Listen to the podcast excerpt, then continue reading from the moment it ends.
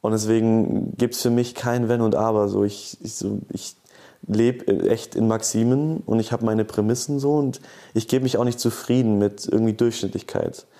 Ähm, nicht im Sinne, dass ich nicht zufrieden bin mit Dingen, sondern so, ich bin nicht zufrieden, wenn ich es nicht lieb.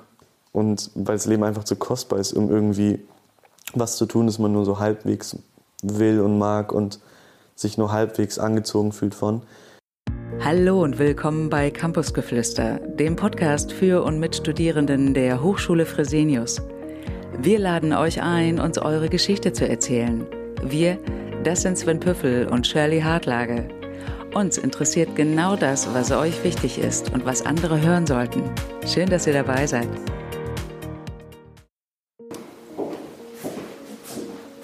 Hallo. Hey, grüß dich, komm rein. Hi, ich bin der Michi. Hallo, ich bin Shirley. Freut mich. Schön, dass du da bist. Danke für die Einladung. Ich bin voll gefreut. Ah, hi. Moin, hi. Ich bin der Michi. Ich bin der Sven, genau. Wir haben uns schon gefragt. Äh, Michi oder Michael. Michael oder genau, aber die meisten Michaels wollen immer nicht Michael genannt werden. Ja, das stimmt. Ich war dann im Shop habe eine Jacke gekauft. Was hast du denn für eine gekauft? Die hier. Ah, Oh, ein echtes Kapitänsjäckchen. wenn man schon mal in Hamburg ist, dann. Dachte ich auch, ja, passt so das. passend zu Hamburg. Auf jeden Fall. Was ist jetzt, ist auch gerade dieser Troyer ist auch total in, oder? Mhm, absolut, ja. Ich, ich weiß nicht, ich bin verliebt in die Jacke. Jetzt habe ich drei Jacken an, aber ja. Du, das brauchst du in Hamburg auch. Ja, stimmt. Willkommen zu einer neuen Folge von Kappelsgeflüster und ich begrüße dich, Michi. Du bist heute bei uns zu Gast und du studierst Modemanagement an der AMD Genau. und bist extra aus Berlin hier angereist, richtig? Ja, heute Morgen. Cool. Wir werden heute unter anderem mit dir über die Themen sprechen, Studieren im Ausland. Was treibt dich so an? Und Fashion. Cool. Genau. Wir sind auch total gespannt, mehr von dir zu erfahren. Aber bevor wir starten, stellen wir auch dir, wie auch unseren anderen Gästen, die schnellen zehn Fragen. Und du darfst dich für die eine Antwort oder für die andere entscheiden. Okay, cool. Startklar? Ja. Okay. Strand oder Berge? Strand. Müsli oder Toast? Müsli. Hose oder Kleid? Mm, Kleid. Sport oder Sofa? Sofa. Paris oder New York? Paris. Träumer oder Realist? Träumer. Vivian Westwood oder Karl Lagerfeld? Vivian Westwood. Äh, langsam oder schnell? Schnell. Probieren oder studieren? Mm, probieren. Reich oder berühmt? Reich. Klasse, vielen Dank. Cool. Ja, auch von mir schön, dass du zu Gast bist und den Weg aus Berlin äh, hierher gekommen bist. Und wir haben ja manchmal Gäste, die sich bei uns melden und manchmal melden wir uns aber auch bei Gästen und bei dir war das der Fall und wir hatten ja schon ganz viele Geschichten gesammelt in unserem Podcast und wir haben gedacht, was uns so ein bisschen noch fehlt, ist so eine Auslandsgeschichte, also von jemand, der irgendwie im Ausland war, da studiert hat, was erlebt hat und äh, ich habe auch mit einer Mitarbeiterin vom International Office gesprochen. Und ich wollte, gibt es da irgendjemand, der da was erzählen kann? Und die war sofort so, ja, ich kenne den Michi und der hat quasi in seinem Auslandsaufenthalt in New York ungefähr alles erlebt, was man erleben kann. äh, von mit kleinen und großen Abenteuern. Und äh, da sind wir natürlich sehr gespannt, da so ein bisschen mal reinzukommen und vielleicht auch alle, die zuhören und für die das auch nochmal so eine Hürde ist, so einen Auslandsaufenthalt zu machen, auch mal zu gucken, was kann man da so alles erleben, was gibt es auch für Herausforderungen beispielsweise. Und wo ich gerne mal ansetzen würde, ist bei dem Moment des Ankommens. Also ich hole ja immer gerne so ein bisschen aus, Shirley weiß das schon.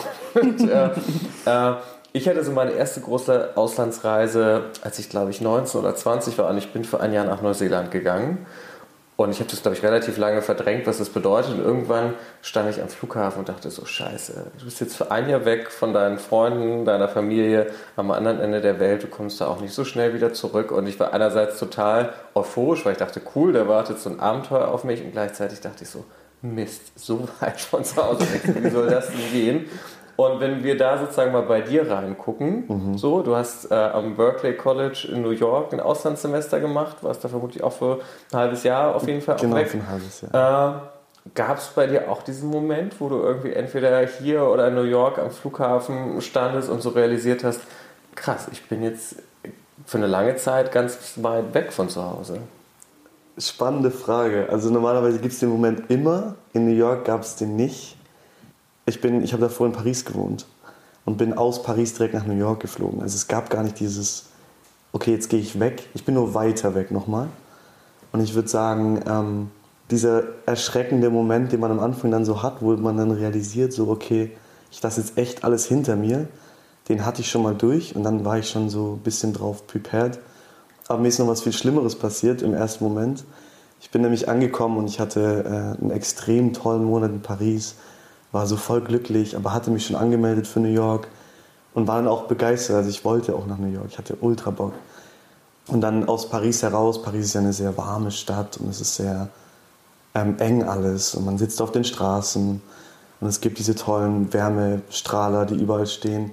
Das heißt, äh, obwohl es Winter war, hat man quasi noch dieses Stadtleben gehabt. Und dann bin ich äh, mit dem Flieger quasi, habe am, am letzten Tag eine große Party geschmissen, war total geliebt von allen meinen Freunden und bin dann mit dem Flieger gestartet nach New York, komme an und es waren wirklich minus 12 Grad, Schnee. Und zwar der ganze Monat. da war gar nichts, was, was ich so in Paris hatte. Diese ganze Wärme war verschwunden. Und dann kam der Clou. Dann bin ich äh, in New York, hatte einen Koffer dabei. Ich habe mich auf einen Koffer reduziert. Äh, Stehe am Flughafen in New York und mein Koffer kommt nicht. Der Koffer war schön. weg. Ja, der Koffer war weg. Okay, das heißt, äh, das war wahrscheinlich erstmal so ein Schockmoment, äh, da Ja, zu stehen. absolut. An einem erstmal fremden, großen Ort und zu sagen, okay, das, was für mich ja vielleicht auch so ein Stück zu Hause ist, was vermutlich in dem Koffer war. Ja, es war alles, was ich weg. hatte. es war alles weg. Ähm, Erstmal habe ich versucht, das einfach zu akzeptieren, wie man das ja so macht. Es war auch nichts im Koffer, was jetzt wirklich von sehr hohem Wert war. Also ich hatte zum Glück meinen Laptop dabei in meinem Handgepäck und hatte ähm, ja meine elektronischen Geräte dabei. Aber in meinem Koffer waren halt so alle, alles, ich bin ja Modestudent, meine ganze Kleidung zum Beispiel. Und das sind ähm, keine Designer-Sachen, so ich bin eher so der Second-Hand-Mensch. Aber es sind halt Sachen, die mir sehr viel wert waren, die irgendwie auch meine Zeit in Paris definiert haben, meinen mein so Style, den ich so entwickelt habe. So Sachen, die man einfach nirgends findet. Ja, unter anderem meine Schlaghosen, die halt super schwer zu finden sind auf der ganzen Welt, ähm, die ich so collected habe. Vier Schlaghosen, die mir so viel wert waren damals. Und dann stehe ich in New York, so man kennt ja diese Geschichte, so man kommt mit einem Koffer nach New York und wird Millionär. Ja. ja, ich kam ohne Koffer nach New York. Also das war echt krass, so ganz neu zu starten. Ich wusste, der Koffer ist weg. Die haben den für einen Monat nicht gefunden auch. Also ich musste dann erstmal in Uniqlo gehen und mir eine Unterhose kaufen und Skiunterwäsche, weil es war zu kalt. Und musste von null starten. Was äh, anfangs ein Schocker war, natürlich irgendwo auch, hat es erstmal wehgetan. Aber ich dachte so, es gehört jetzt zur Experience. Also ich habe es einfach so, ich, ich stand da, habe es zehn Sekunden, dachte ich, das kann doch nicht wahr sein jetzt. Ähm, es war nachts in New York, also ich bin nachts angekommen, war auch noch erkältet. Also ich sitze dann da, es schneit, bin erkältet, mein Koffer ist weg, all meine Sachen sind weg. Und ähm, ja, so habe es aber trotzdem akzeptieren Und können. vielleicht ganz kurz, ich Mhm. kenne auch diesen Moment, wenn man so ins Ausland kommt. Ich finde, weiß nicht, ob du das auch hast. Also ich habe das auch so, ich brauche immer so ein bisschen Zeit, um anzukommen. Mhm. Ja. Und das klingt ja so, als wäre es erstmal auch schwer gewesen anzukommen. Und was ich mal wichtig finde, so einen ersten schönen Ort zu haben, wo man irgendwie entweder man hat irgendwie ein nettes Hotel oder eine nette Airbnb-Wohnung, wo man ankommt und so denkt, ah, okay, hier fühle ich mich schon mal in diesen geschützten Räumen irgendwie ganz wohl. Gab es das Mhm. dann wenigstens für dich, dass du irgendwo dann gelandet bist, wo du so ein bisschen das wohlige Gefühl aufbauen so diesen konntest? Komfort aufbauen. Ja, genau. Ich würde sagen, jein. Ähm, das war das Schwierige an der Experience. Ähm, weil mein Airbnb war zwar comfortable, aber es war nicht so ähm, heimelig, weil das war ein Airbnb, das unter anderem, war eine Wohnung in, in, äh, in Downtown, in Chinatown. Und komme dann in diese Wohnung und habe halt festgestellt, okay, diese Wohnung hat auch noch andere Zimmer und die werden auch untervermietet. täglich an andere Leute. Mhm. Und ich hatte diese Airbnb-Wohnung für einen Monat und ähm, wollte mir erstmal einen Raum geben, dass ich eine eigene Wohnung finde. Und ich wusste halt, vor Ort geht das besser so aus Erfahrung. Ähm, deswegen habe ich mir ein Airbnb gebucht quasi und bin dann dort angekommen und habe gemerkt, okay, hier ist halt ein Rein- und Rausgehen. Also hier sind ständig neue Leute in der Küche.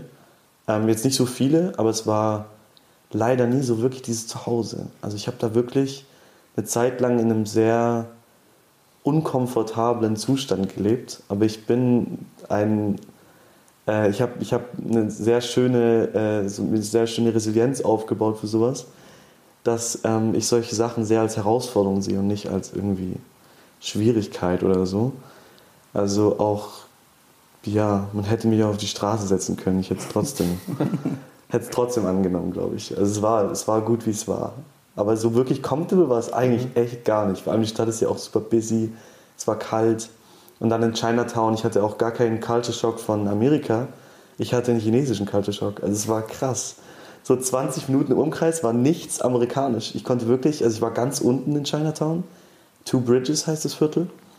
Ähm, in Manhattan. Und ich war wirklich, also Fußweg zu dem nächsten normalen Eck, wo man so ausgeht und sich auch mal irgendwie ja, einen Burger holen kann oder so, waren dann schon 15, 20 Minuten. Und davor war nur Chinesisch. Das war schon krass. Also eigentlich habe ich in China gelebt, ja. so hat es angefühlt. Aber das ist ja das Geile auch an New York. Das ist ja auch genau das, was ich auch wollte. Sag mal, manchmal, wenn, wenn der Ort noch so fremd ist, tut es ja manchmal ganz gut, bestimmte Leute zu treffen, die einem gut, äh, die es gut mit einem meinen, so, mhm. wo, wo man merkt, ach Mensch, ja, das könnten Leute sein, die, die könnte ich äh, immer mal wieder treffen und sehen und die geben mir so ein, so ein Zuhausegefühl. Hast du da welche getroffen? In, am Anfang oder in mhm, meiner gesamten Am Anfang ist dir so, so ein Mensch begegnet, wo du gesagt hast, ja, cool, der, äh, an den hänge ich mich so ein bisschen ran oder an die? Ja, ich hatte, ich hatte also das Glück, ich habe zwei Wochen vorher auf einer Party einen Fotografen aus New York kennengelernt, bevor ich gekommen bin in Paris. Und er war völlig so amerikanisch, also super offen und ähm, auch in Paris selten zu finden, so diese, diese Gastfreundlichkeit. Also er war so, sobald du in New York bist, schreib mir. Und, und dann habe ich ihm geschrieben und ich habe eigentlich nichts erwartet, weil solche, Worte, solche Wörter kennt man ja. ja. Aber er hat wirklich dann auch viel darauf gegeben, mich zu treffen ähm, und wollte mir die Stadt zeigen, wollte mich seinen Freunden vorstellen. Und das war so die ersten Wochen mein Freundeskreis, wenn man das so sagen kann. Aber ich muss sagen, es hat erstmal eine Weile gebraucht, bis ich überhaupt so locker war, dass ich auch Leute treffen wollte. Weil ähm, erstmal war ich krank, relativ lang. Und es hat, sich, hat auch irgendwie ganz gut gepasst, in die Situation. So, man kommt in eine neue Stadt, es ist mhm. kalt, ich verliere alles.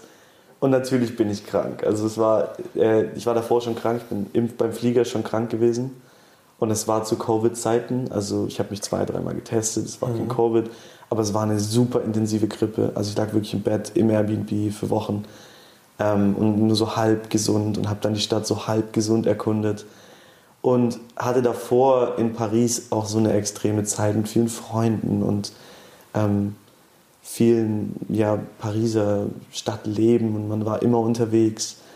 Ähm, deswegen bin ich wahrscheinlich krank geworden irgendwann. Also wenn irgendwann holt es einen dann ein. Mhm. mhm. So aus meiner Erfahrung. So wenn ich übertrieben habe, dann holt es einen ein. So zu viel draußen gewesen, zu viele Leute getroffen, ähm, so viel ausgegangen.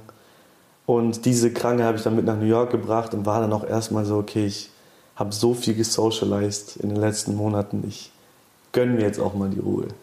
Und das war ganz angenehm. Ich habe mir einen ganz langsamen Start gegönnt. Mhm.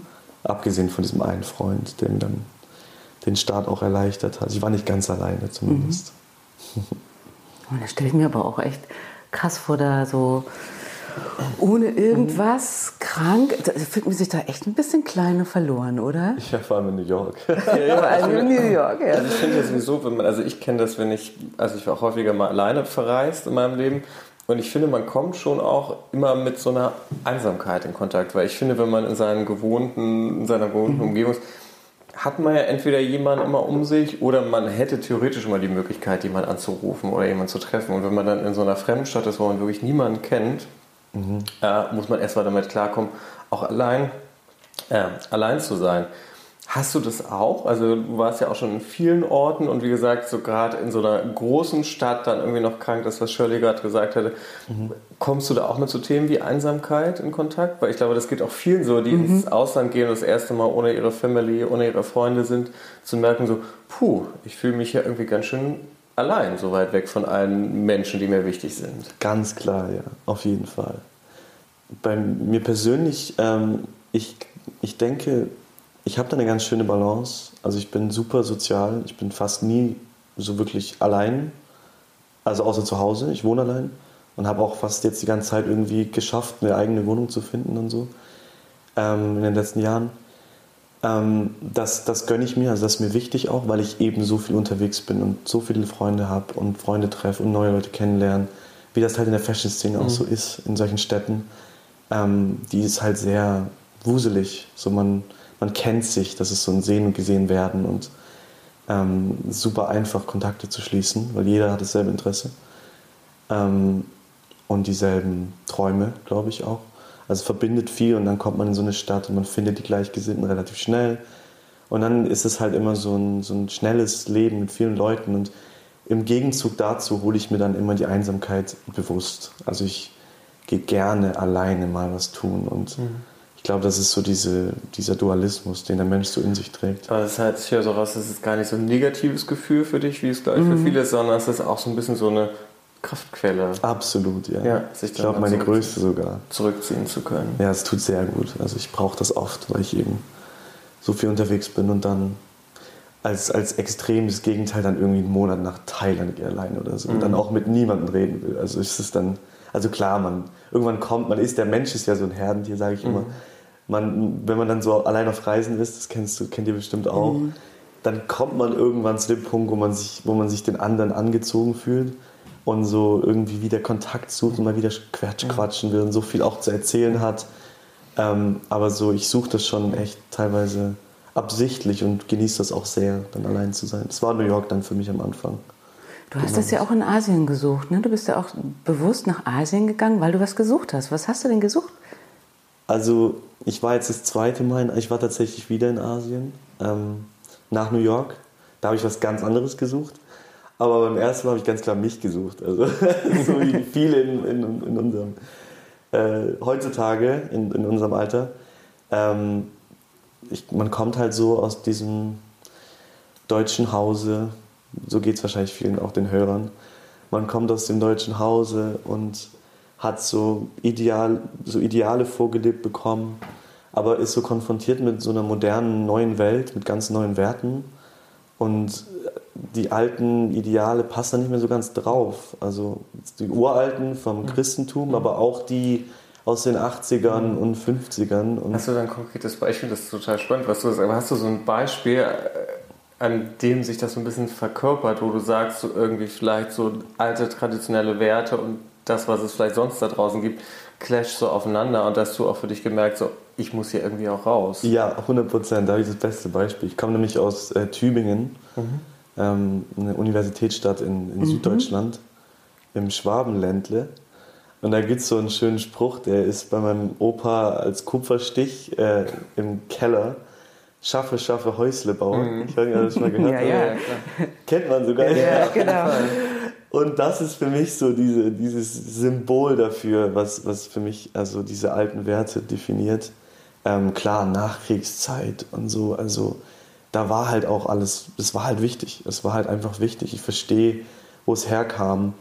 Ähm, und ich habe, also ich habe in meiner Familie ähm, gibt es zwei Seiten. Der eine ist eben schwäbisch und die anderen sind Kriegsflüchtlinge aus, ähm, aus aus dem Böhmerwald. Und also unterhalb von Prag ist es da mhm. irgendwo und dann noch aus Mähren, noch weiter drüben, das ist äh, in Olomouc heißt die Stadt. Und sind aber Deutsche. Also die sind dann im Krieg quasi nach, nach Süddeutschland mhm. gekommen ähm, und haben eigentlich ein relativ normales bürgerliches Leben gelebt davor und haben dann aber nach dem Krieg im Flüchtlingsheim gewohnt mit der ganzen Familie in einem Zimmer und das aus einem Herrenhaus am See, so gefühlt.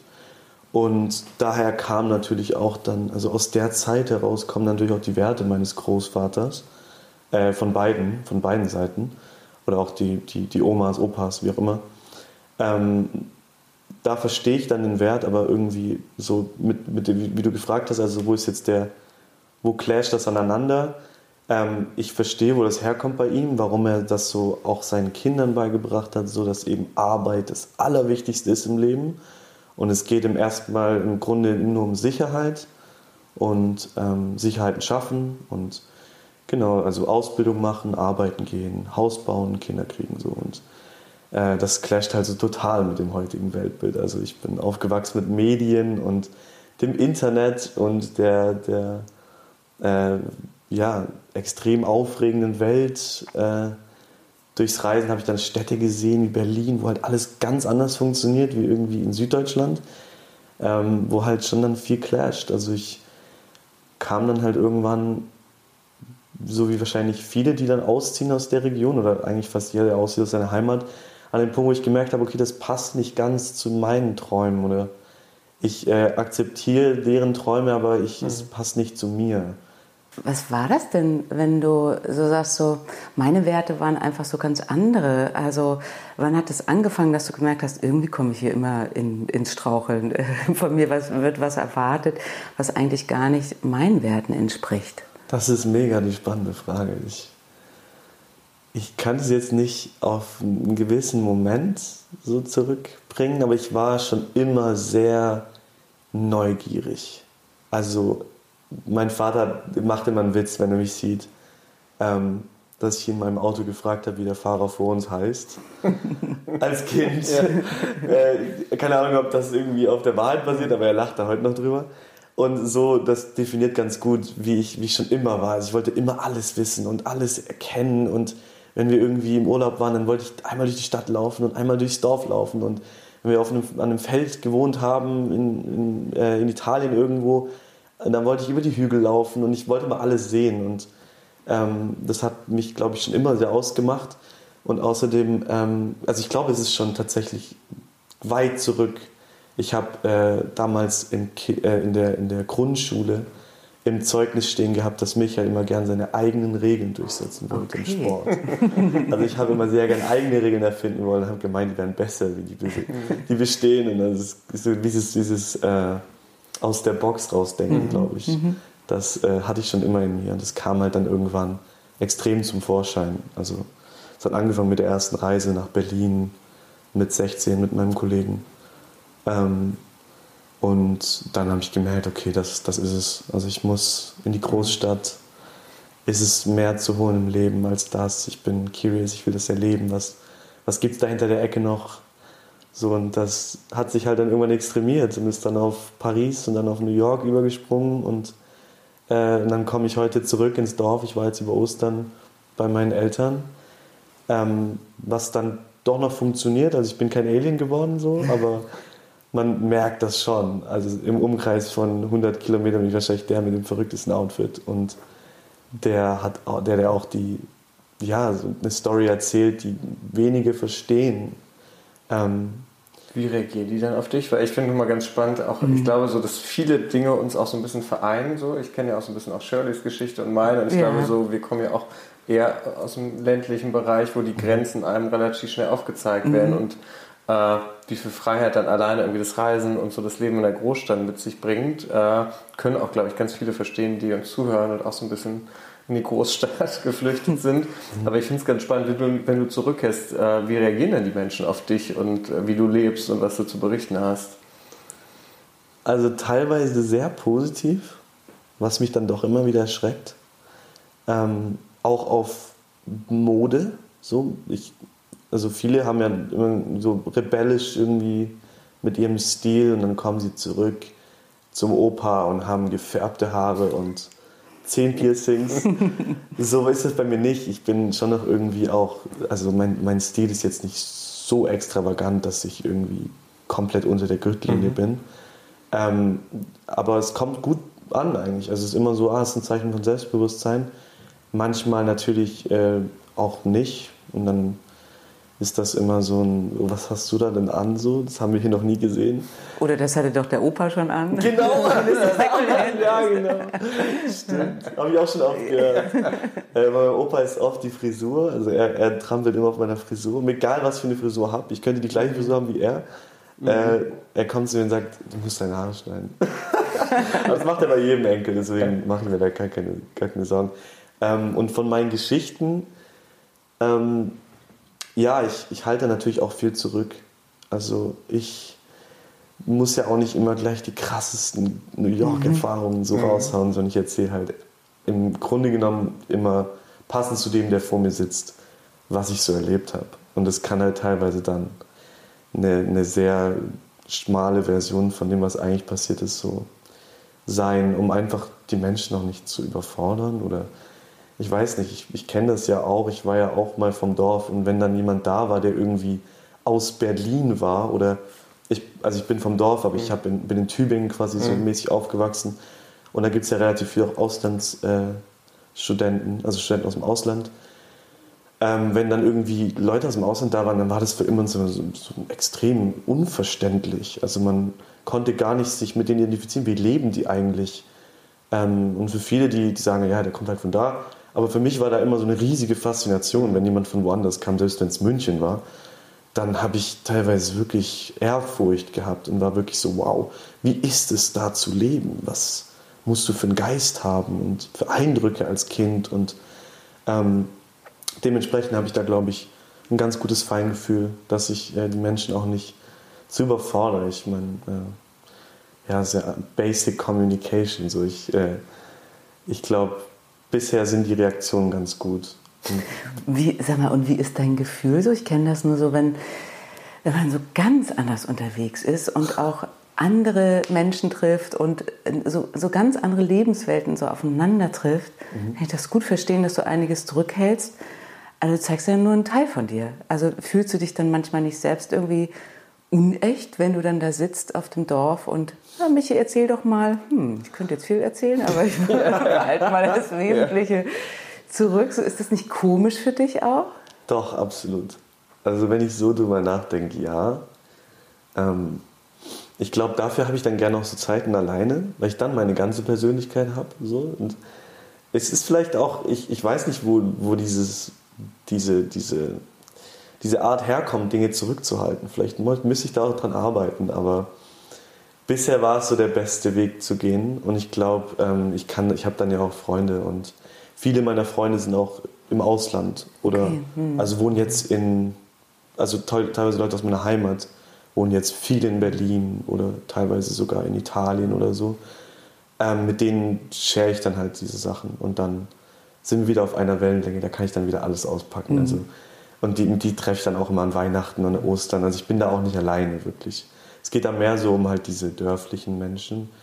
Oder eben auch meine Familien. Also ich habe eine relativ große Familie. Und das ist halt auch immer zugeschnitten, auf wen ich so treffe so einem Opa das zu erklären, was in New York abgeht, das, der kann sich das ja nicht Schwierig vorstellen. So. Für den, äh, den interessiert es dann halt, wie weit die Uni weg ist von meiner Wohnung oder solche mhm. Sachen. Ja, so Basics. Ja, ja genau. Aber so, er, der war ja noch nie dort. Ja. so, und dann will ich den auch nicht, also keine Ahnung, es wäre ja irgendwie blöd, dann irgendwie so krasse Sachen ja, zu erzählen. Ja, ist ja auch gut, die ein bisschen zu schonen vielleicht. Genau. äh, vielleicht nochmal Bogen zurück zu New York. Wir haben jetzt ein bisschen ja über diese erste Zeit gesprochen und ja. äh, dass du es erstmal hast langsam angehen lassen. Jetzt habe ich ja schon angeteasert, äh, dass da aber auch viel passiert ist in New York. Jetzt müssen wir den Erwartungen auch ein bisschen gerecht werden. ja. Kleine und große Abenteuer, was wir bis jetzt haben, ist einen Monat erkältet im Apartment. das stimmt. so, jetzt müssen wir ein bisschen loslegen. Nein, die Frage ist, äh, Genau, gab es halt irgendwie so einen Turning Point, wo du irgendwie auch richtig angekommen bist in New York und was bedeutete dann für dich dieses Angekommensein da? Es hat angefangen mit der Uni. Ich hatte einen Monat, habe ich mir Vorlaufzeit genommen, was ich jedem empfehlen kann. Erstmal die Stadt kennenzulernen und auch anzukommen, so wirklich anzukommen. Ich hatte viele meiner Freunde sind angekommen und mussten montags dann in die Uni. Und es ist halt, New York ist viel so mhm. zu verarbeiten, also extrem viel. Ich habe es bis heute nicht verarbeitet. Ähm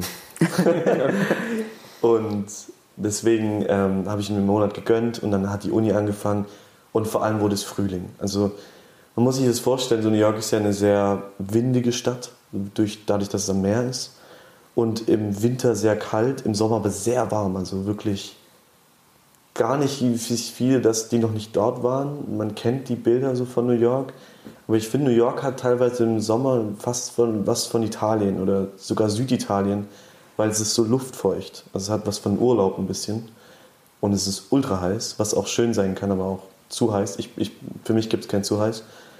Ähm, ich kam im Winter an, war dann erstmal einen Monat, wie gesagt, krank. Und dann wurde aber relativ schnell Frühling. Also die hatten jetzt auch teilweise, also hier gerade fängt es an, Frühling zu werden. Ähm, in New York war gerade 28 Grad. Also bei den in New York springt das sehr schnell von Winter zu Sommer. Und so war das dann auch und das war für mich die Befreiung. Also ich konnte auf einmal rausgehen und es ging schnell, dass ich von im Wintermantel, okay, endlich kein Schnee mehr, zu, okay, ich laufe im T-Shirt rum. Also es ging super schnell, das war gefühlt ein Monat. Und dann habe ich eine Sonnenbrille gebraucht, wo ich davor noch im Frieren war. Und habe dann eben, ja, so die Stadt langsam so zu Fuß erkundet, habe so ein bisschen mich zurechtgefunden und so meinen Spot gesucht, wo ich mich so mal so langsam, ähm, ich sage immer, in die Szene so ein bisschen mhm. so reintauchen kann. So die Gleichgesinnten finden, Menschen finden, die mich irgendwie ansprechen oder anziehen und schauen, wo gehen die denn so aus, oder wo sind hier die für mich sehr Kunst, Mode interessant, wo, wo hängen die denn so ab. Ähm, und da nach diesem Monat habe ich das eben schon ganz gut irgendwie erfahren und ähm, für mich war aber die Uni dann tatsächlich doch auch der Startpunkt, weil da hast du dann auch wieder einen Purpose. Also du bist nicht nur da und erkundest, was auch irgendwann nach einem Monat vielleicht zu viel sein kann für viele, ähm, bei mir ging es noch, weil New York ist aufregend, es ist viel zu erkunden. Aber es war dann so, man hat einen Alltag und ich hatte dann auch Freunde in der Uni, die deutsch waren tatsächlich, das äh, war auch ganz schön. Ähm, und bin dann ja viermal die Woche in die Uni gefahren. Und von da aus habe ich mir so langsam so ein richtiges Leben aufgebaut. Da hat sich so angefühlt, okay, ich bin jetzt kein Tourist mehr, der hier New Yorker kundet auf eigenem Fuß, sondern ich wohne hier und ich gehe hier sogar zur Uni. Ich habe dann in derselben Woche von der Uni, vom Unistart, habe ich eine eigene Wohnung gehabt und war dann so wirklich New Yorker. Also ich hatte dann eine Wohnung in East Village, ähm, vierter Stock, mega schön, noch so, so mit diesen alten Ziegelsteinen. Ähm, und dann hatte ich so ein richtiges Leben. Da hat es so angefangen, okay, ich bin jetzt hier in der Nachbarschaft, wo ich mich auch noch mal wohler fühle wie in Chinatown. Ähm, habe die Gleichgesinnten um mich. Wie gesagt, ich habe einen Monat Zeit genommen, geschaut, was wäre denn so der Spot für mich. Und das war eben das East Village am Anfang. Und dann habe ich dort eine Wohnung relativ schnell gefunden, was auch super cool und einfach war in New York. Ähm, und dann Uni hat angefangen und da ging es dann los. Also da bin ich dann nach der Uni nochmal mit den Deutschen weg. Da gab es auch Events von der Uni. Und ich hatte dann auch wieder soziale Energie. Also es ist dann wieder so ins Rollen gegangen, wenn man so eine Weile äh, nicht mehr ausgeht. Also so ist es bei mir. Ich sehe das immer wie ein Zug wenn der Zug mal fährt, dann kann ihn auch nichts mehr stoppen. Ja. So, wenn ich, wenn ich äh, dreimal schon aus war die Woche, dann fällt es mir auch viel einfacher, nochmal irgendwie auf eine Party zu gehen. Da ist dann keine Nervosität dabei, die ist bei mir eh mittlerweile gar nicht mehr dabei, aber so, da ist ein Zug, der ins Rollen kommt. Und so ist es auch mit neuen Leuten kennenlernen. Dass ich das Gefühl habe, wenn ich einmal sozial unterwegs bin, auch viel rede, ähm, ich würde mich selber als sehr extrovertiert bezeichnen, dann fällt es mir auch umso leichter, wenn ich schon so im Reden bin, noch neue Leute kennenzulernen. Und es ist dann wie so ein Zug, der Fahrt aufnimmt. Und wenn der mal schnell fährt, dann bin ich schon unbremsbar. Also dann gehe ich auf eine Party und bin danach mit jedem am Reden. Mhm. Und äh, das war am Anfang halt gar nicht so. Ich war halt in New York, ja, erstmal komplett allein und krank und hatte auch gar keine Lust, Leute kennenzulernen. Und durch die Uni hat sich das dann so lange gelockert und dann war ich so, okay, jetzt kommt der Punkt, jetzt breche ich aus aus diesem, aus diesem Uni, aus der Uni-Bubble. Ähm, ich wollte natürlich auch nicht nur mit Deutschen bleiben. Also es war, ich gehe nicht nach New York, um mhm. mit Deutschen abzuhängen. Ähm, nichts gegen Deutsche. ich liebe deutsche Leute. Ich bin ja selber Deutsch. ähm, aber man will ja auch New Yorker kennenlernen. Man will ja auch Local, also ich wollte Locals kennenlernen. Das war mir halt, das war meine größte. Ich will Teil von New York werden. Ich gehe da nicht nur hin, um irgendwie da eine Zeit lang mit Erasmus-Studenten oder es gibt Erasmus ja Europa, aber mit den Auslandsstudenten zu sein und dann wieder zu gehen und von New York halt nur Bilder übrig zu haben, sondern ich will dort Freunde haben. Und ich will dort Orte haben, wo ich wiederkommen kann, mich erinnern kann und wo ich sogar vielleicht mal schlafen kann. Ähm, das ist so immer mein, mein Anspruch an mich selbst. Also bin ich ganz viel alleine rausgegangen und bin also da äh, wirklich bin ich dankbar auch äh, über meine Entwicklung und was, was das dann so mit mir gemacht hat, dieses alleine Reisen. Ich bin alleine in Bars gegangen. Also Bars ist für mich halt so der Safe Space. Äh, da geht es nicht um den Alkohol, so ich bin kein großer Trinker, aber es geht eben darum, dass Leute in Bars gehen, um Leute kennenzulernen. Und da ist halt für mich, oder Kunstausstellungen auch, wenn ich irgendwas gesehen habe, bin ich da immer hin und bin dann immer mit zwei neuen Freunden nach Hause. Und so hat sich das langsam dann so hochgeschaut. Da habe ich die Bars kennengelernt, Leute kennengelernt, die haben mir mehr Bars empfohlen. Oh, okay, die, die Modeszene, wo ich mich halt auch irgendwo drin sehe oder sehen will, wo ich curious war, die zu erkunden in New York. Die Techno-Szene habe ich so langsam kennengelernt und bin dann immer weiter da rein, habe dann so meine Bars gefunden, wo ich dann so gemerkt habe, okay, das ist so der coolste Place für mich hier in New York. Und da hat es dann halt super Fahrt aufgenommen. Dann wurde ich wiedererkannt von den Leuten, die dort sind. Dann sieht man sich zwei, dreimal und dann schon mit so einem Gespräch.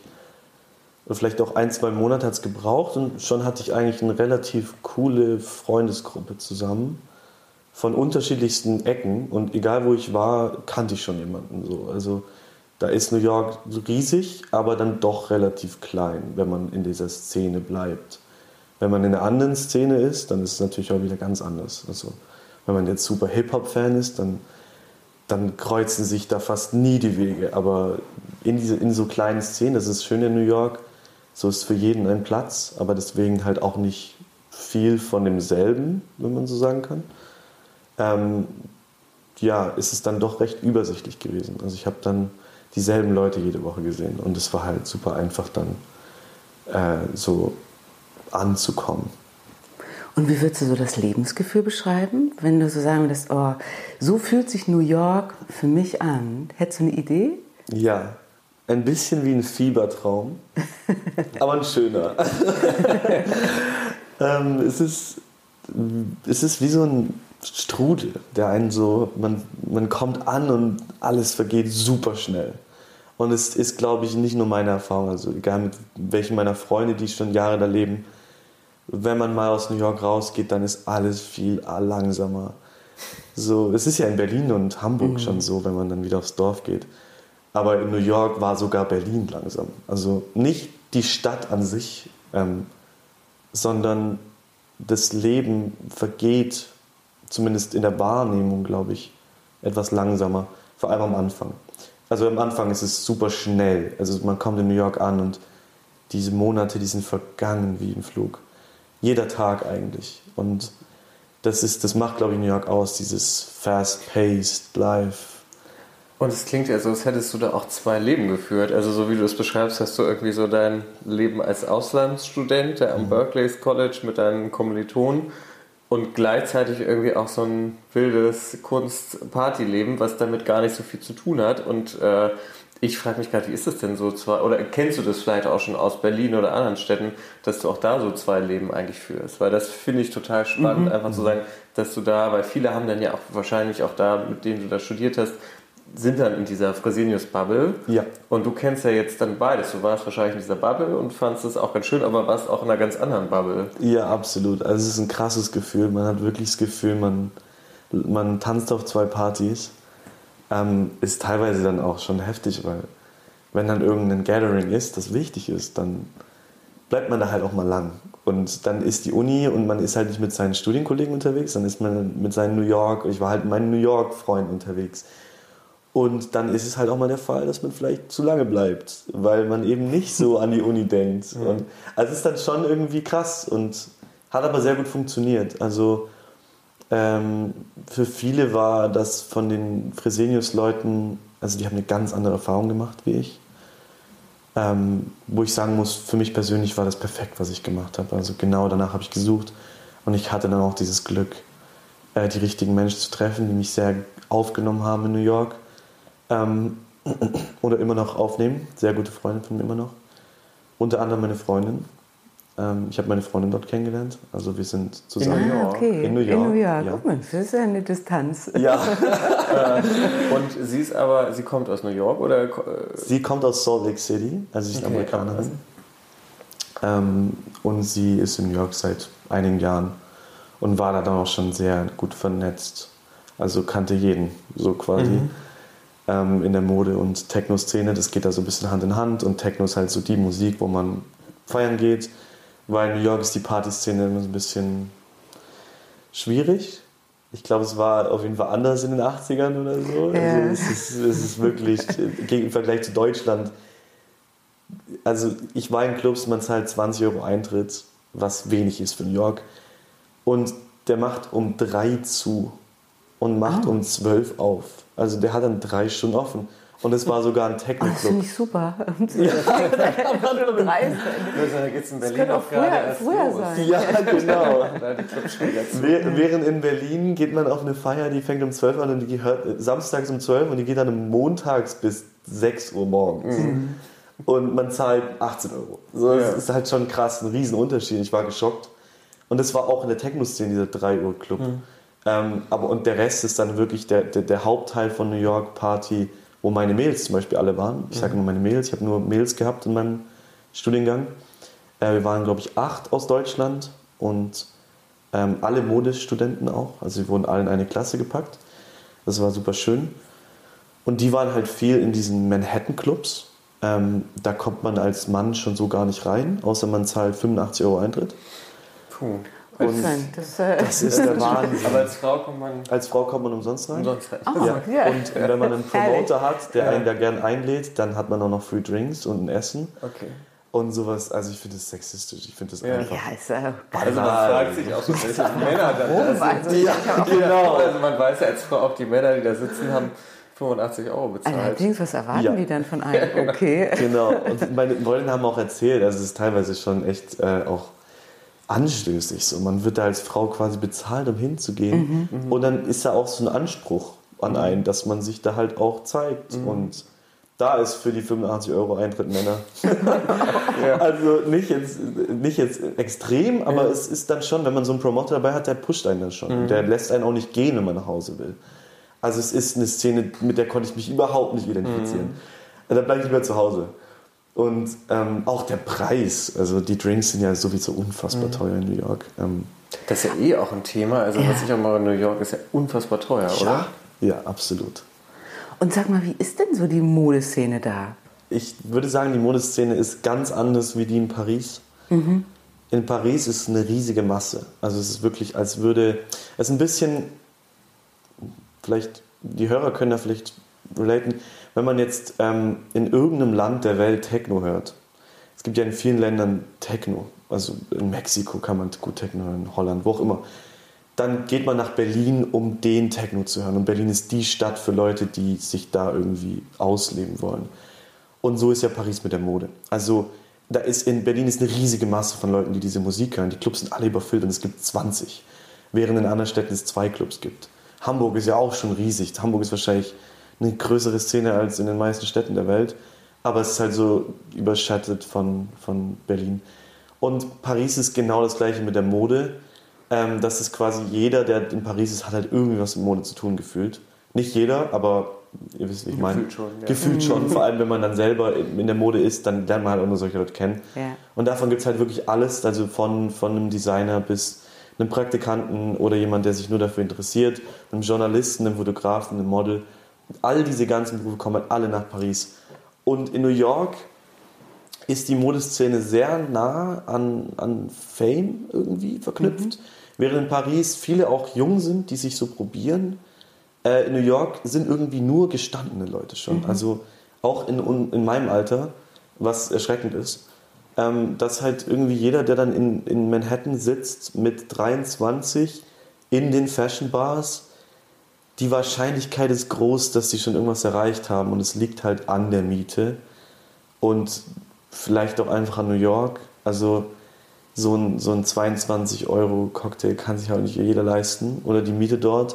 Das heißt, wenn man in der, in der Kreativszene ist und in diesen Bars dann abhängt, diese paar Bars, die es halt gibt, dann ist die Wahrscheinlichkeit groß, dass man es schon irgendwie geschafft hat.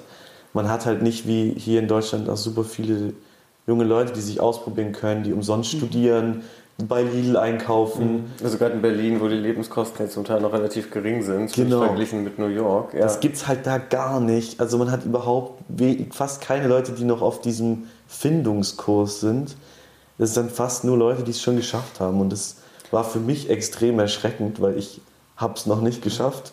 Und, ähm, Klingt ja als würden die Hürden auch relativ hoch mhm. sein, da ja. irgendwie anzukommen Absolut, und auch ja. zu bleiben. Also, ja, oder die Chance, absolut. schnell hochzukommen. Ne? Genau beides. Genau mhm. das ist das Schöne daran. Also es ist beides. Die Hürde ist groß, mhm. da äh, überhaupt reinzukommen. Mhm. Wegen, dem, wegen Geld, würde ich sagen, ist so der erste Grund. Auch Mode studieren in New York ist ja unfassbar teuer. Mhm. Äh, wenn man dann der Parsons ist, ähm, das, also ich, das wissen wir gar nicht ausrechnen. Und dann auch Lebenskosten, da braucht man schon relativ reiche Eltern.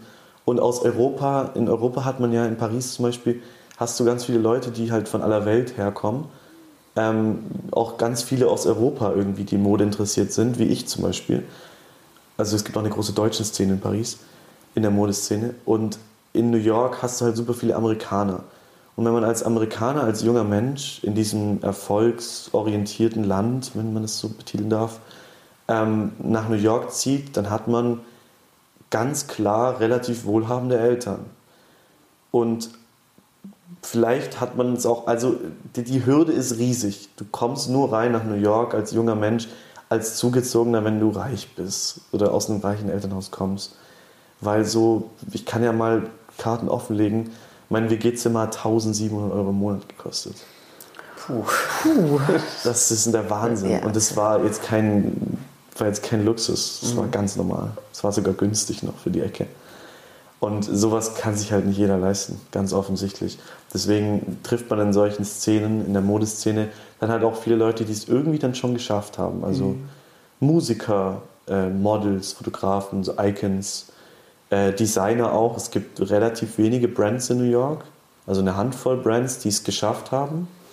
Schon so, die, die so auch bei uns berühmt sind, in, der, in so den Nischen. Ähm, jetzt mal abgesehen von so Calvin Klein oder so, DKNY ähm, und die hängen dann halt auch alle da ab. Mhm. Also es ist super cool. Man hat auch super viele äh, erfolgreiche Leute dann auch schon, was ich halt so von Europa noch nicht ganz so kannte. Und das ist dann auch gar nicht mehr so ein großes Ding. Also das ist auch so diese Magie von Amerika, was man immer so schön sagt, if you can make it here, you can make it everywhere. Und das ist irgendwie immer noch true. Mhm. Also es ist viel kleiner dort. Es ist nicht wie in Paris, dass man super viel Konkurrenz hat, sondern wenn du was machst dann und in New York berühmt bist, dann ist die Wahrscheinlichkeit riesig, dass es sich spreadet und dass irgendein Star das trägt. Also meine Freundin macht jetzt gerade vier Met Gala Looks als kleine Designerin und äh, die haben dann ständig Kontakt mit irgendjemand, Kylie Jenner mhm. und das sind halt Leute, die sind weltweit berühmt und dadurch, dass die halt in New York einen ausgehen, ist es halt so ich weiß nicht, wie man, ist normal, wie man ne? so einen ja. C-Promi in Deutschland einkleidet mhm. als Stylist oder so. Mhm. Oder ein Fotograf hier in Hamburg, jemanden fotografiert, der in Hamburg berühmt ist. Macht man das halt in New York, hat man dann halt die ganze Welt schon berührt. Also so habe ich das Gefühl, deswegen geht das so schnell. Ähm, also für Leute, die den Erfolg sehnen in der Modeszene, ist es wahrscheinlich ein Riesensprungbrett. Auch als, als Schneider, Fotograf. Also ich habe viele Leute, die ziehen nach New York eine Weile und connecten sich da einfach nur und die machen halt sofort das Doppelte. Und das ist halt wirklich, also an Geld und an Aufträgen auch. Man kann damit schon, also man kann in New York schon super viel Geld auch verdienen. Und der, der Weg in den Ruhm ist nicht weit als Kreativer. Also nicht so weit über uns, habe ich zumindest das Gefühl. Aber du sagtest, ähm, dass du noch nicht erfolgreich warst. Ich habe dich so verstanden, dass du mit 18 schon deine erste Fashion Gala oder wie sagt man, deine äh, Fashion Show Fashion hattest. Ja. ja, und da ja schon erfolgreich warst, wenn wir jetzt nochmal nach Paris zurückswitchen. Ja. Erzähl mal, da hattest du ja deine erste Fashion Show, da warst du ja schon auch erfolgreich, oder? Genau, ja, in meinem Rahmen war ich da schon erfolgreich. Ja. Also wenn ich in New York gewesen wäre zu der Zeit, wäre ich vielleicht schon berühmt.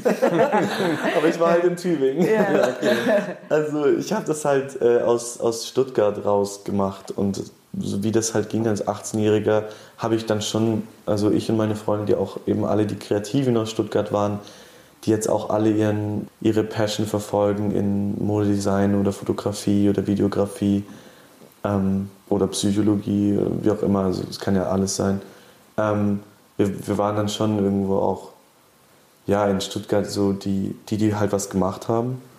Äh, der Erfolg war groß, auch international, ähm, weil ich eben viel durchs Internet vermarktet habe. Und das war so am Anfang von Mode-Brands im Männerbereich, so diese Streetwear. Äh, Schiene, die gerade so aufgegangen ist mit Supreme und Skaten und Rappern und dann war das halt so die Zeit, wo das erste Mal durch Instagram auch so eine Plattform da war, wo man sich promoten konnte mhm. ähm, und so, ein, so, eine Audience hatte, die halt auch über alle Ländergrenzen hinweg geht. Also ich hatte Tage, da habe ich wirklich kein Witz, ein Paket nach China geschickt, eins nach Russland und eins in die USA. Mhm. Aus Tübingen raus. das ist schon krass irgendwie. Ähm, ich hatte da für mein, also für, den damal, für das damalige Verhältnis, äh, weil es eben noch so früh war, jetzt nicht jeder, äh, der Mode interessiert ist und eine kleine Marke hatte oder so, sondern ich war einer der ersten und ich hatte auch eine schöne Idee ähm, und coole Leute um mich herum. Da hatte ich dann schon ja, für mein Verhältnis viel Erfolg, vor allem für mein Alter. Ähm, aber es ist natürlich der, nicht der Erfolg, den jetzt Leute in New York haben. So. da gibt es halt dann, wie gesagt, diese vier Marken in New York, die man so, von denen man so spricht. Äh, Telfa, diese, Bag, diese Taschenmarke, die gerade sehr hyped ist. Vacara es und dann sicher noch ein paar andere. Ähm, ich will jetzt hier keinen ausschließen, Eckhaus Latta. Und die sieht man halt dann die ganze Zeit auch. Also sind Freunde von mir. Und also teils Freunde von mir. Kommt dann immer darauf an, von wem man spricht, aber teilweise auch die Marken-Owner, die sind dann halt unterwegs in denselben Szenen.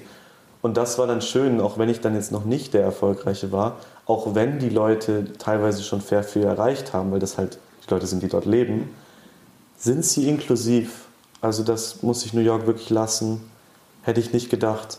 Ähm, ich wurde da aufgenommen, auch wenn ich nur ein Student war. Und mhm. auch wenn ich also nichts vorzuweisen hatte. Und so hatte ich auch immer das Gefühl, jetzt auch äh, meinen Freunden, obwohl sie so, so alle schon so viel auf dem Kasten haben, wo sie so jung sind, wirklich die Sterne der Zukunft, ähm, die sind inklusiv auf den Partys. Und im Freundeskreis sind viele Leute, die halt noch gerade nach New York gezogen sind. Und es geht dann einfach um den Menschen. Und das hätte ich nicht so erwartet. Es war aber sehr schwer zu finden, auch in New York. Man hat da schon viel Oberflächlichkeit. Ähm, es gibt viele Clubs, die halt auch eben so ausgelegt sind darauf, dass man so zeigt, wer man ist. Und wenn man dann halt ein jemand ist, der einfach nur ein toller Mensch ist, dann, keine Ahnung, ich wurde vom Türsteher gefragt, was ich denn beruflich mache. Und da ist mir erstmal die Sprache verschlagen. Und ich habe gesagt, ich habe eine eigene Brand, bin dann doch reingekommen. Ja, und so, Mit aber Antwort Student wäre es wahrscheinlich nicht so. Da wäre ich gar nicht reingekommen, genau. Aber es ist dann schon, ja, es ist, hat so beide Seiten. Man findet die Leute dann doch, die teilweise viel erreicht haben, aber sich dann auch abgrenzen von diesem, man muss hier was erreicht haben. Und ich für meine Verhältnisse habe dieses Selbstbewusstsein äh, gehabt, vielleicht auch durch meine Erfahrung mit dieser eigenen Brand. Ich weiß, wie es läuft. Ich bin ja auch irgendwo Brand Owner, auch wenn ich das jetzt mit 18 gemacht habe. Das sind jetzt sechs Jahre.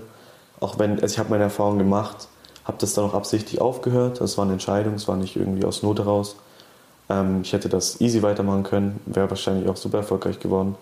Aber ich habe mich für einen anderen Weg entschieden ähm, und habe aber da ganz klar viel über das Leben gelernt und habe auch dieses Selbstbewusstsein gelernt, dass ich auch gar nicht mehr so einen großen, so eine Ehrfurcht mehr habe vor Leuten, die irgendwie erfolgreich sind weil ich merke, wie, wie sich anfühlt. Ich habe es schon mal gefühlt. Vielleicht auch im kleinen Kreis, aber ich weiß nicht, es kann noch, noch irgendwie ein Designer vor mir sitzen. Für mich ist der auch nicht anders wie ich. Und das habe ich halt dadurch gelernt, dass ich da selber mal drin war. Und das ist irgendwie das Schöne. Aus also, du hast ein bisschen diese Ehrfurcht verloren, die mhm. ja manchmal Leute auch haben, wenn Leute so besonders erfolgreich sind, weil du gemerkt hast, irgendwie sind das auch ganz, in Anführungsstrichen, normale Leute. Genau. Wo stehst du denn da jetzt? Das heißt, äh, du hast früh ein Modelabel gegründet, warst da sehr erfolgreich, mhm. warst jetzt in New York, hast du ein bisschen auch dran geschnuppert, also mhm. wie das so ist, zu den ja. Äh, ganz großen Marken oder Designern zu hören. Ja. Und jetzt bist du gerade dabei, deine Bachelorarbeit zu schreiben. Mhm. Das heißt, äh, es wartet ja so ein bisschen der nächste Umbruch. Und was ich mhm. ganz spannend finde mit all den Erfahrungen, die du hast, Wie geht's weiter? Also geht's wieder zurück nach New York, wenn du auch sagst, deine Freundin wohnt da. Äh, äh, wie geht's da weiter? Weil ich kann mir vorstellen, du hast wahrscheinlich eine Million von Optionen, Ja, wie es weitergehen absolut. kann. Ähm, es wird auf jeden Fall wieder nach New York gehen. Nicht auf jeden Fall, aber ich, ich, ich schließe es nicht aus. Aber Deine wenn dann, Freundin hört mit, oder? Ja.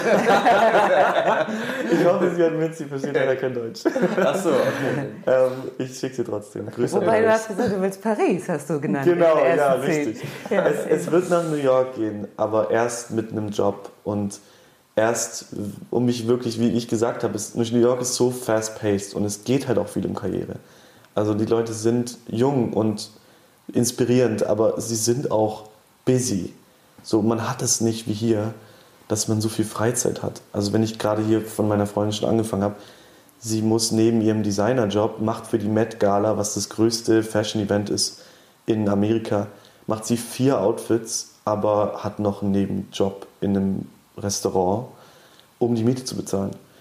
Und das Leben, weil es halt einfach so viel Geld ist. Und das nicht mal, weil man auf großem Fuße lebt, äh, sondern in der WG, ganz normal wie jeder andere auch. Ähm, und das brauchst du in New York. Also New York hat halt eben diese, diese Arbeiterkultur. Und das ist auch irgendwie das Geile dran. Also ich glaube, wenn ich mal wieder diesen Hunger verspüre, den ich eben damals mit 18 hatte, mich so zu verwirklichen und richtig zu hasseln. Und da kommen wir jetzt gleich auf den Punkt, wie es weitergeht, weil das ist gerade nicht so. Dann werde ich nach New York gehen, weil da ist es halt einfach, das ist, da ist die Kultur so. Die Leute haben alle so viel Energie und die sind wirklich, die haben auch kein Problem damit, keinen Urlaub zu nehmen, das ganze Jahr lang. Das ist ja dort gang und gäbe. Äh, Es ist fast schon komisch, Urlaub zu nehmen, weil man will ja aufsteigen und das ist ein schlechtes Zeichen. Ähm, ist auch nicht bezahlt. Äh, also ist, diese ganze Kultur ist halt so ausgelegt auf diesen Hustle. Und wenn ich nach New York gehe, dann will ich das nur, wenn ich auch hustlen will, weil eine Genießerstadt ist es nicht. Es ist schon wirklich eine Stadt, die da ist, um seine Träume zu verwirklichen, für mich. Und es hat auch so eine tolle Energie und man wird da auch so schön reingezogen. Es ist ja auch super inspirierend, durch diese Hochhäuser zu laufen und gar nicht unbedingt auch vielleicht im Village irgendwie oder in Brooklyn zu sein.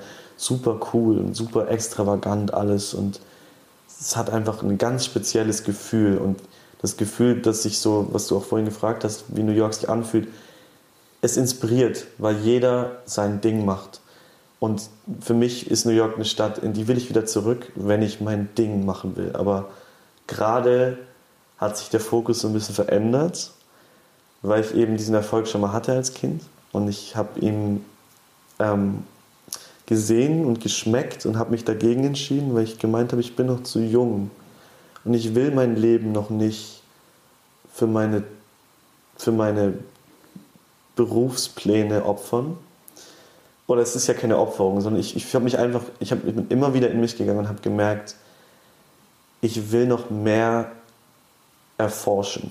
Ich bin zu curious, um jetzt mich für ein Projekt irgendwie zu entscheiden und da mein komplettes Herz reinzusetzen, was ich eine Zeit lang gemacht habe, aber irgendwann ist das Herz dann wieder zu anderen Dingen gerutscht, was mich zu Paris gebracht hat, weil Paris ist nicht nur die Modestadt für mich, sondern Paris auch noch eine Genießerstadt. Und es hat mich so, für mich ist Paris das Symbol von einem Genussleben in der westlichen Welt. Also man hat die Vorteile einer sehr reichen Stadt, aber auch die Vorteile einer Stadt, wo es einfach gang und gäbe ist, jeden Abend Wein zu trinken und Trauben zu essen und Käse zu essen und rauszugehen und jeden Tag draußen zu sitzen auf diesem Marktplatzgefühl in der Stadt und alle sitzen da und rauchen ihre Kippchen und es gibt Arbeiterkultur, aber Arbeiten fängt bei allen erst ganz spät an und hört auch spät auf und danach geht man noch einen trinken. Und, oder ein, man geht da nicht trinken um des, des Alkohols willen, sondern man geht trinken des sozialen Willens. Und da war für mich halt noch irgendwie so dieser Shift ähm, raus aus diesem, vielleicht aus diesem Schaffe, Schaffe, Häuslebauer-Denken auch. Ähm, Weil das New Yorker, den klingt ja auch ein bisschen nach Schaffen. Genau, Also, richtig. das Ja, so. eine- Das hat mich, das hat mich sehr erinnert an Art, meine, ja. an meine früheren Antriebe irgendwie. Und ich, ich glaube, es kommt in meinem Leben auch irgendwann wieder. So, ich, ich bin aber noch so ein bisschen in meiner Jünglingsphase. So, ich sehe mich noch nicht so ganz als äh, Ritter. Wie man so, mhm. also wenn, der Jüngling steigt ja irgendwann auch zum Ritter. Ja. Dann verfolgt er seine Träume und zwar ja. nur noch das. Und dann ist egal, wie viele Überstunden ich mache. Mhm. Ich bin gerade einfach noch so im Genuss. Ich will verstehen das Leben noch besser und will verstehen, worum es eigentlich geht. Und gerade auch dieser Kontakt zu diesem hohen Erfolg hat mir halt auch viel gezeigt. So ich weiß gar nicht, ob ich das will. Und nicht nur aus so einer außenstehenden, ja, vielleicht braucht man das ja alles nicht, sondern ich habe es wirklich gefühlt und ich bin mit solchen Leuten unterwegs, auch in Paris schon. Und ich frage mich selbst halt oft, was ist der Sinn des Lebens? Und das scheint der Sinn zu sein für viele und es scheint so dieses, dieses Stern am Himmel zu sein, dem viele nacheifern. Aber irgendwann kam der Punkt, weil ich so nah an diesem Stern bin, dass ich gemerkt habe, vielleicht ist es das gar nicht, vielleicht ist es eine Illusion. Und da bin ich dann rein in Paris und habe dem Leben mal wirklich so, ich habe dem Leben meine Zeit gewidmet, auch einfach mal nur zu leben ähm, und zu genießen. Und da geht jetzt meine weitere Reise auch noch hin. Also ich gehe wieder zur Nacht zurück nach Paris. Allerdings ähm, nicht mehr mit der Mode und meinem Antrieb, weil ich auch entschieden habe, ich habe in der Mode genug gelernt und ich äh, habe genug Knowledge und Input, dass ich mich da ganz einfach irgendwie in die Modeszene äh, einbringen könnte und auch selbstständig machen könnte, was also mein großer mhm. Traum ist irgendwann mal.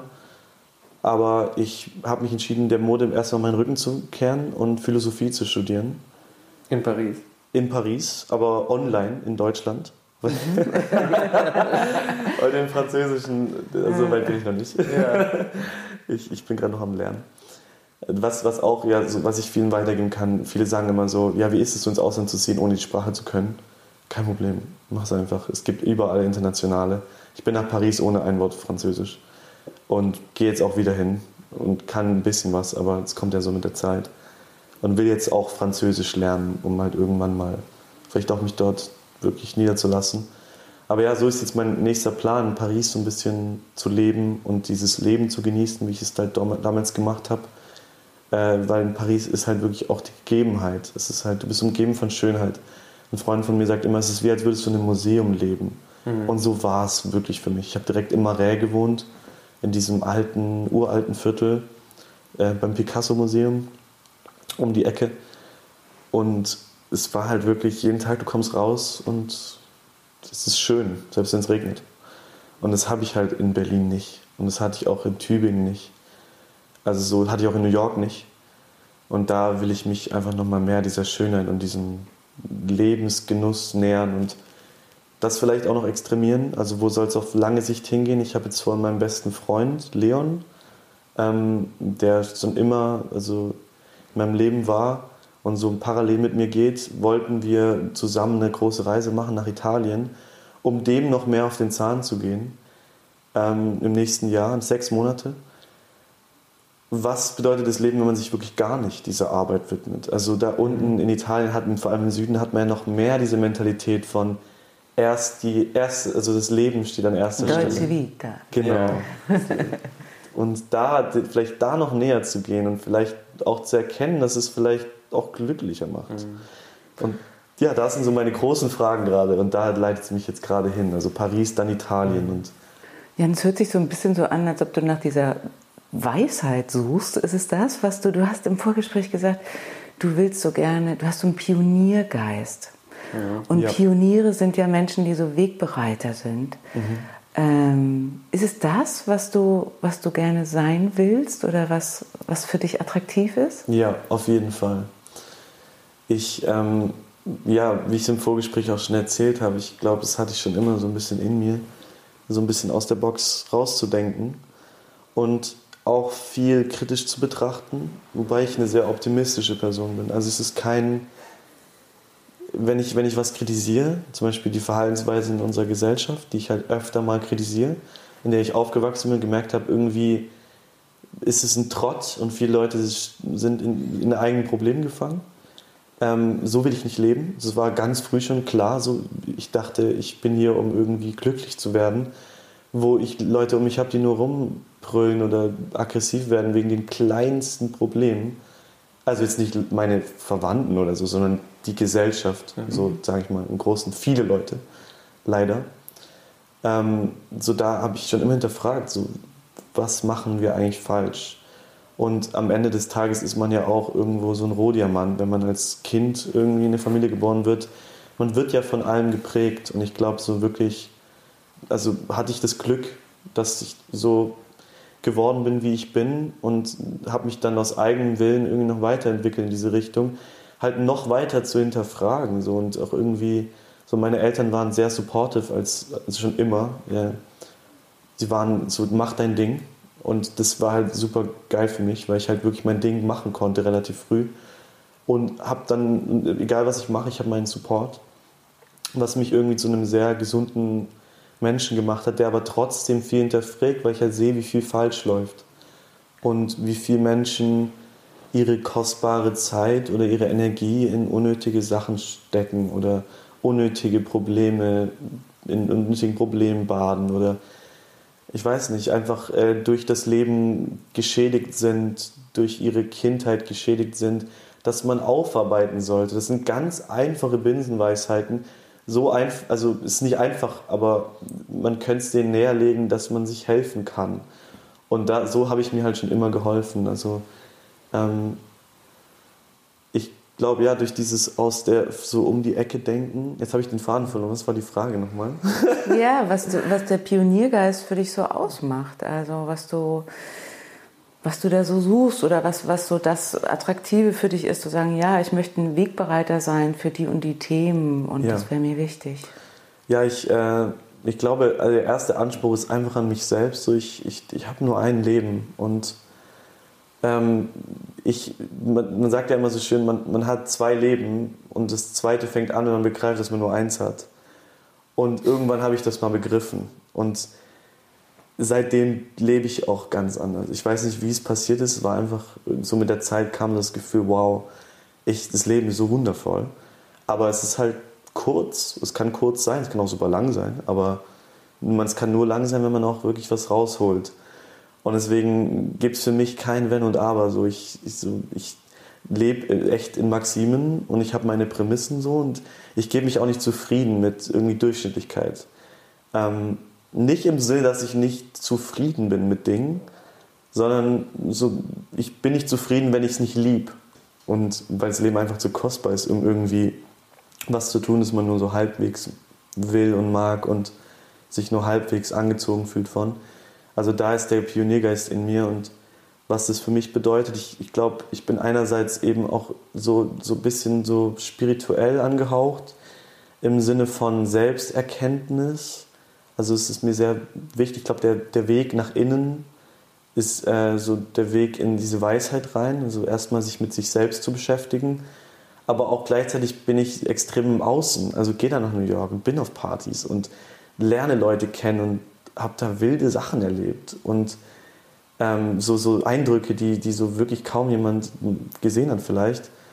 Oder auch in, also in anderen Orten der Welt, ist ja völlig egal, mit anderen, mit anderen Menschen ähm, also ich habe so beides. Ich, so, irgendwann hat man zu mir gesagt, ich, so das, was ich suche, ist ein bisschen so ein Urban Monk, so ein urbaner Mönch.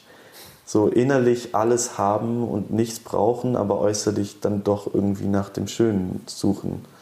Vielleicht bin ich da auch noch auf so einer Suche, aber vielleicht brauche ich am Ende meines Lebens gar nichts mehr.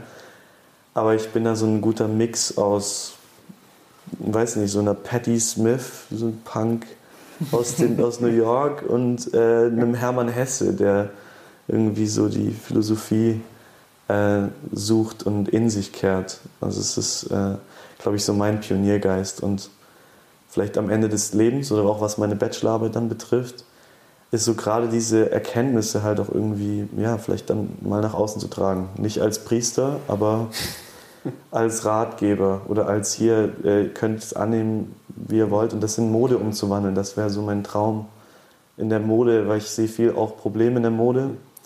Äh, die Modewelt ist mhm. oberflächlich und äh, es geht viel um Konsum und das könnten wir einen ganz eigenen Podcast drüber aufnehmen. Ähm, je tiefer man in der, je tiefer ich in der Mode war, desto weniger interessiert war ich an ihr. Aber nichtsdestotrotz ist es ein ultraschönes Kunstobjekt, also ein Kleidungsstück und es ist, für mich ist es eine Kunst, die berührt jeden, weil jeder muss Kleidung tragen und jeder muss sich entscheiden. Auch wenn man sich dagegen entscheidet, entscheidet man sich. Also der, der Mode nah, also der, der Fashion-Killer ist eigentlich nicht arg anders wie jemand, der komplett alles ablehnt, was Mode angeht. Er steht bloß ganz hinten. Also der eine steht ganz vorne an der Spitze mhm. der Mode, der andere wehrt sich dagegen, aber man kann sich nicht gegen Mode wehren. Und deswegen ist Mode für mich so ein mega interessantes Tool, irgendwie was in die Welt zu tragen. Und es wird halt kaum genutzt. Also ich sehe, dass es wird viel ästhetisch genutzt und kommerziell. Aber das könnte auch noch spiritueller oder philosophischer werden. Da könnte man auch das wie eine Kunst nutzen, die viele berührt. Weil, nicht weil sie schön ist, sondern weil sie was verändert und, oder Musik. Ähm, und so will ich dann irgendwann mal meine Mode schaffen, die was bringt, die wirklich der Gesellschaft was hinzufügt. Und da ist meine Bachelorarbeit auch drüber.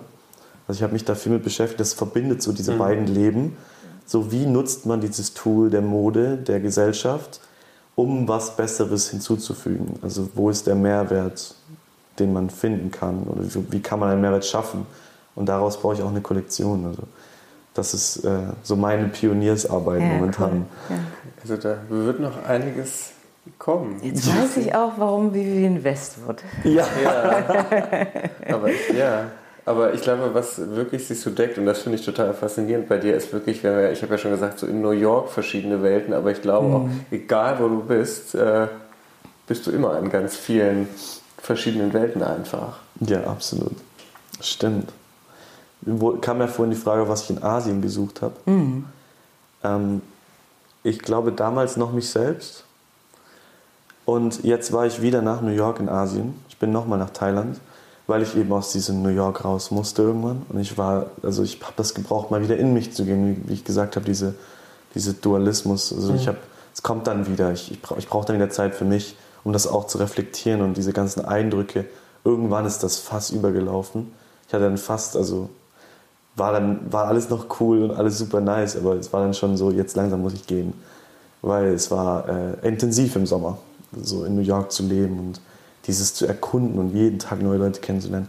Und es war, ich bin gerade an dem Punkt angekommen, wo ich dann mal gesettelt war, aber hatte dann nicht genug Zeit, um mich zu setteln. Das heißt, ich bin quasi aus diesem Rush, wie das am Anfang so ist, wenn man in eine Stadt geht.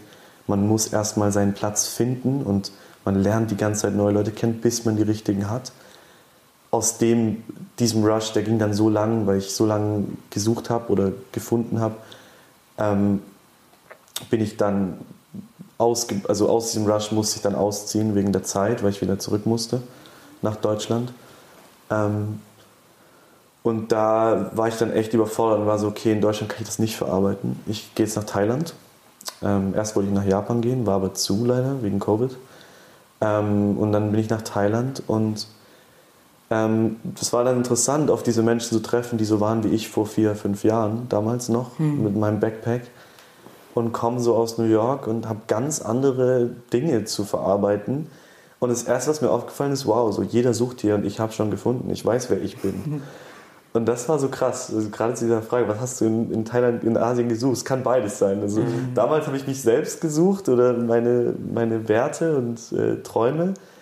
Und dieses Mal habe ich die Ruhe gesucht und dieses Besinnen in die Natur. Und das ja, ist, glaube ich, auch ein ganz schönes Symbol, wie dann so meine Reise beendet wurde. Nämlich auch wieder eben dieses Beidseitige danach. Das war dann eher der Mönch wieder, vermutlich. Genau. Passenderweise. Ja. Genau, in Thailand. Ja, wirklich, in dem ja. Hippie-Dorf. Ja. ja. Ja, das ist doch ein schöner, ein schönes Ende. Wer sucht, der findet, was auch immer, ne? ja. Ja, vielen Dank, vielen dass du Dank, zu warst. Ja. Äh, ich glaube, eine sehr inspirierende Folge, auch ja. für alle, die uns zuhören. Danke. Hat mich sehr gefreut. Uns auch. Sag Bescheid, wo wir dich finden können dann. Auf jeden Fall. genau, genau wo, ja. du, wo, du, als nächstes. Aber ja. erstmal Paris ja anscheinend. Also. Genau, erstmal Paris. Ja. Also ich kann nur allen Leuten empfehlen, die ein Auslandssemester machen wollen. Da sind wir jetzt auch nicht so viel drauf eingegangen. Macht das. Egal wohin, macht das. Weil diese Erfahrung, auch um diese spirituelle Seite wieder reinzubringen, alles hinter sich zu lassen, es ist so unfassbar wichtig und prägend und schön. Und selbst wenn die Erfahrung nicht schön ist, ist sie am Ende des Tages gut. Bringt es einem, glaube ich, immer weiter. Also die Erfahrung habe ich auch yeah. gemacht, so eine eigene Persönlichkeitsentwicklung. Das ist, also es ist ja immer ein Verlassen der Komfortzone. Ja. Und ich glaube, das alleine bringt einen irgendwie dazu, sich weiter Also man muss sich ja weiterentwickeln. Ob man jetzt eine andere Sprache lernt, ob man neue Leute kennenlernt, ob man sich mit dem Thema Einsamkeit auseinandersetzt. Das genau. ist ja alles etwas, wo man was mitnimmt, selbst wenn es jetzt doof läuft. Ja. Genau. Ja, aber viele wollen nicht, dass es doof läuft. Viele wollen, dass es gerade läuft und wollen keine Fehler machen und haben Angst, sind in dieser Sicherheit. Genau. Ja. Oh, es könnte was passieren oder wie auch immer und nehmen das Risiko nicht, nicht zu sich. Ja, und da kann ich nur empfehlen, also aus der Retrospektive, oder ich habe mein Leben ja nicht geändert, ist ja immer noch so, es ist die richtige Entscheidung. Und das, das finde ich ist ja eigentlich so ein Auslandsaufenthalt im Rahmen des Studiums ja eigentlich sogar eine ganz coole Mischung, ja. weil ich äh, die Sicherheit habe, weil ich habe da Leute, ich habe da vielleicht ja. sogar Deutsche. Ich, das, ich weiß für viele, dass es auch so ein Sicherheitsgefühl bringt, Leute zu haben, die ja. irgendwie äh, die gleiche Sprache sprechen oder irgendwie aus einem ähnlichen Setting auch kommen. Ich habe irgendwie eine Struktur, ich habe eine Anbindung quasi und trotzdem, das heißt, ich habe eine sichere Bubble, genau. die ich nicht verlassen muss, wenn ich das nicht möchte. Und ich kann aber so ein bisschen, wie du es ja auch gemacht hast, explorieren und alleine, selbst wenn ich in dieser Bubble bleibe und irgendwie englischsprachigen Unterricht habe oder mal ein paar andere äh, Internationals treffe, passiert ja schon was. Ja. So, also das heißt, das ist, glaube ich, auch mal eine ganz schöne Möglichkeit, so ein bisschen in der Komfortzone zu bleiben, aber trotzdem was Neues zu erleben. Das ist, glaube ich, nochmal was anderes, wenn man jetzt sagt, so nach dem Studium, ich lebe jetzt ein mhm. Jahr in Sydney oder New York. Das ist, glaube ich, nochmal ein anderer Schnack. Das stimmt, absolut. Ja. Das ist einfacher, ne? Stell ich mhm. mir das vor. Ja. Ja, es ist eigentlich perfekt. Also mhm. besser wird es nicht, weil selbst im Praktikum in Paris, dann hat man halt weniger Zeit, wenn ja. man halt Vollzeit arbeiten muss. Und nach dem Studium wäre das wahrscheinlich ähnlich. Also so ein Auslandssemester ist wirklich eigentlich wirklich eine tolle Sache. Also wenn ich noch eins machen könnte, würde ich noch eins machen. Ich irgendwie auch direkt. Hast du hier eins gemacht im Studium? Nee, ich, ich habe das auch so schnell durchgezogen. Schaffe, schaffe. ja. Können wir als Dozenten vielleicht auch nochmal ein kleines Ja, genau, das sollte man einführen. Also ans Berkeley Ein Sabbatjahr. Ein Sabbatjahr, genau. Das wäre ganz spannend. Würde sich vielleicht ein bisschen meiner Familie beschweren, aber gut, vielleicht kann ich die einfach mitnehmen. Ja. Ja, vielen Dank dir. Danke dir. Cool, danke auch. Schön, dass ihr zugehört habt. Wenn ihr Fragen oder Kommentare habt oder ihr selbst eure Geschichte hier in diesem Podcast teilen wollt, dann schaut in unsere Show Notes und schreibt uns. Wir sagen komm wie du bist und bis zum nächsten Mal.